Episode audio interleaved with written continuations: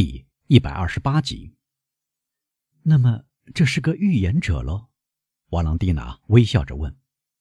真的，马克西米利安说：“我禁不住，我常常以为他在预言，尤其是幸福。”哦，瓦朗蒂娜愁眉苦脸地说：“让我认识这个人，马克西米利安，让他告诉我，我是否能得到足够的爱，以弥补我所受的一切痛苦。”可怜的姑娘，但您认识他？我认识他。是的，正是他救了您后妈和他儿子的命。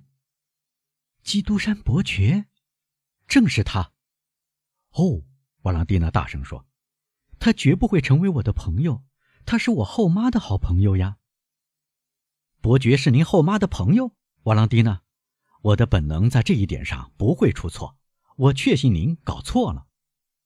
哦，您要知道实情就好了，马克西米利安。眼下不再是埃德瓦在家里发号施令，而是伯爵。德维洛夫夫人乐意同他交往，认为他集人类知识于一身。你知道，我的父亲赞赏他，说是从来没有听过别人这样滔滔雄辩地提出更崇高的观点。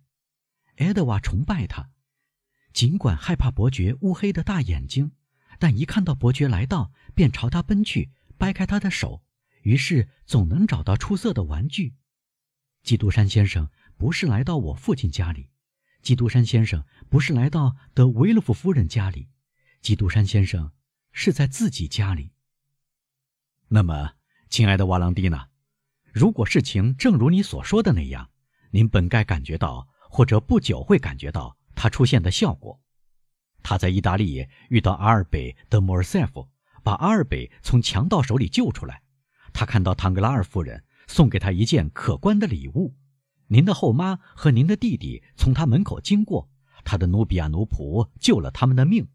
这个人显然获得了左右事物的能力。我从来没有见过有谁能把朴实无华的趣味跟恢宏大度结合在一起。他的微笑非常甜蜜。当他向我莞尔一笑时，我便会忘却别人感到他的苦笑是多么令人寒心。哦，告诉我，瓦朗蒂娜，他也这样对您微笑吗？如果他这样笑过，您就会得到幸福。我吗？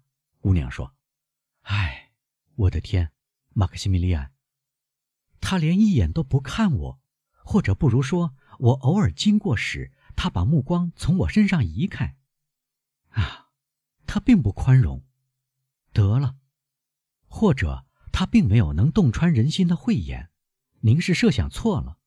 如果他有好心肠，看到我在这个家里孤独忧愁，他会以他的影响力来保护我。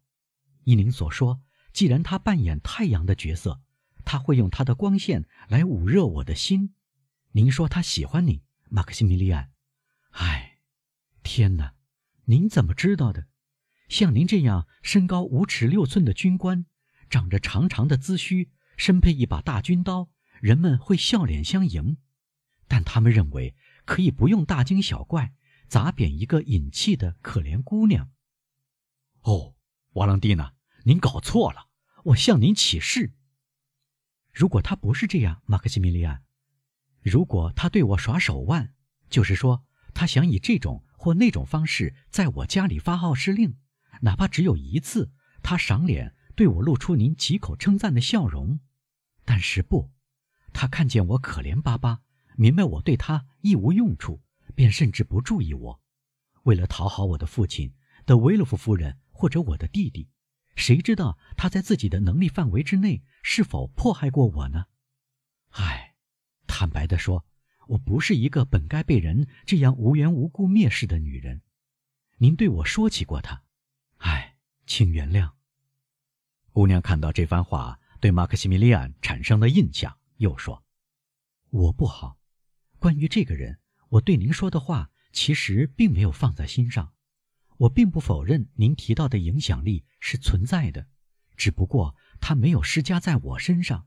但是如果他施加了，正如您所见，想法是好的，不过方式不利于人，会带来祸害。”好了，瓦朗蒂娜，莫雷尔叹口气说：“我们不再谈论他了，我什么都不会告诉他的。哎，我的朋友，瓦朗蒂娜说：“我看得出我使您不快。哦，但愿我能握住您的手，向您请求原谅。说到底，我但愿自己被说服。说吧，这个基督山伯爵为您做了什么事？不瞒您说，您问我伯爵为我做了什么事，使我非常尴尬。瓦朗蒂娜，我知道没有什么明显的好事。”因此，正像我告诉您的那样，我对他的感情完全是本能的，没有任何理智的成分。太阳为我做过什么事？没有，它给我温暖，在阳光下我能看见您，如此而已。这种或那种香气给了我什么？没有，香气使我的一种感官非常愉快。当有人问我为什么赞美这种芳香时，我说不出所以然。我对他的友谊是奇特的，就像他对我的友谊那样。一个隐秘的声音告诉我，这种意想不到的互相的友谊不是偶然的。我在他最普通的行动中，在他最隐秘的思想里，都找到了跟我的行动和思想关联的东西。你又要笑我，沃朗蒂娜。但自从我认识了这个人以来，我产生了一个荒唐的想法：我遇到一切好事。都来自他。可是我活了三十个年头，也不需要这个保护人，对吗？没关系，这是一个例子。他邀请我星期六赴宴，从我们的关系来看，这是很自然的，对吗？后来我知道了什么事，您的父亲也受到了邀请，连您的后妈也要参加。我会同他们相遇，谁知道将来这次会面会有什么结果？表面上这种情况很普通，但我呢，我从中看到某种使我惊讶的东西，我从中吸取了一种奇特的信心。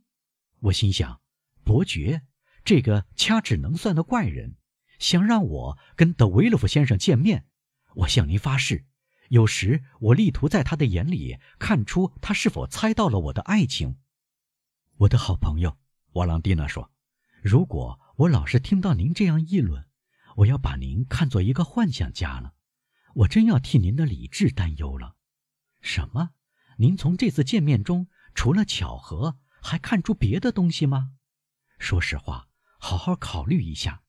我的父亲从不出门，他拒绝德维勒夫夫人的请求，前后几乎近十次。相反，他却迫不及待想上那个不同寻常的富豪家里去看看。他好不容易取得他的同意，陪他前往。不，不，请相信我，除了您，马克西米利安，在这世上我没有别人可以求助，而只有我的爷爷，一具行尸；没有别人可以寻求支持，而只有我可怜的母亲，一个幽灵。我感到您说的对，瓦朗蒂娜，在逻辑上您有理。马克西米利安说。您柔和的声音对我总是这样强有力，但今天却没有说服我。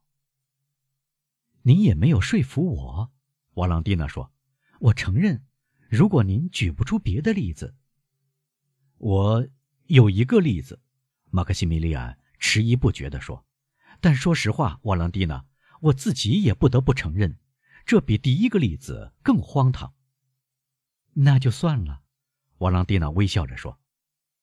不过，莫雷尔又说：“我是一个讲灵感和感情的人，在服役的十年当中，有时靠这种内心闪光而保全了生命。这种内心闪光指点您向前一步或退后一步，使那颗本来要夺走您的性命的子弹从身旁掠过。因此，这个例子对我仍然具有决定意义。”亲爱的马克西米利安，为什么不把子弹射偏？归功于我的祷告呢？您在那边的时候，我不再为我自己，而是为您向上帝和我的母亲祷告。是的，自从我认识您以后是这样。莫雷尔微笑着说：“但瓦朗蒂娜，在我认识您之前呢？”好啊，既然您什么都不想归功于我，坏家伙，就回到您自己也认为荒唐的例子上来吧。那么。透过板缝往里看，那边的树旁是我骑来的一匹新买的马。哦，一匹骏马！瓦朗蒂娜大声说：“为什么您不拉到铁栅旁？我会对他说话，他听得懂我的话。”正像您看到的，这确实是一匹价格相当昂贵的牲口。马克西米利安说：“您知道我财产有限，瓦朗蒂娜，而且我是所谓理智的人。我在马贩子那里看到这匹矫健的美黛亚，我是这样命名它的。我问他的价钱，回说四千五百法郎。”您明白，我只能克制自己再欣赏下去。说实话，离开时我心里很难受，因为这匹马很温柔地望着我，用头轻轻蹭我，在我胯下极其优雅而迷人的做着半旋转。当晚，我家里有几个朋友，德沙托冷诺先生、德布雷先生和五六个坏家伙，幸亏您连名字都不知道。有人提议玩不夜特牌戏。我从不赌博，因为我并不富有，输不起钱，也不是很穷，一心想赢钱。但我在家里，您明白，我无法可想，只得派人去找纸牌。我就是这样的。正当大家坐在桌旁时，基督山先生来了，他也上桌，大家玩牌。我呢，我赢了，我只敢向您承认这点，沃朗蒂娜，我赢了五千法郎。我们在午夜分手。我待不住，坐上一辆四轮敞篷马车，来到马贩子那里。我扑扑心跳，兴奋不安地拉响门铃。来给我开门的人大概把我看作疯子。门一打开，我便扑了进去。我来到马厩，朝马槽那边看去。哈，真幸运！美德亚在吃草料。我扑向一只马鞍，亲自装到马背上，再套上马缰。美德亚乖乖地任人安装鞍具，然后。我将四千五百法郎放在惊呆的马贩子手里，便回家了，或者不如说，通宵在香榭丽舍大街溜达。我看到了伯爵窗户上的灯光，我仿佛瞥见他的身影躲在窗帘后面。现在，瓦朗蒂娜，我发誓，伯爵知道我想买这匹马，他故意输钱让我赢到这笔钱。亲爱的马克西米利安，瓦朗蒂娜说：“说实话，您太富于幻想了。”您不会长久爱我的，一个这样富于诗意想象的人，不会听之任之，甘于在我们这样单调乏味的激情中变得憔悴的。天哪，啊！有人叫我，您听到了吗？哦，瓦朗蒂娜，马克西米利安说，穿过板壁的缝隙，伸出您的小指，让我吻一吻。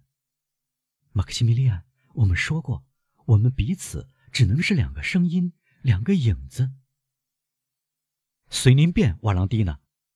如果我按您的愿望去做，您会高兴吗？啊，是的。瓦朗蒂娜爬上坐墩，不是从缺口伸出小指，而是将整只手伸过板壁。马克西米利安叫了一声，冲到坐墩之上，抓住这只珍贵的手，把热烈的嘴唇安上去，但小手旋即从他手中滑出来。年轻人听到瓦朗蒂娜逃走的声音，兴许被他刚刚袭上身来的感觉吓坏了。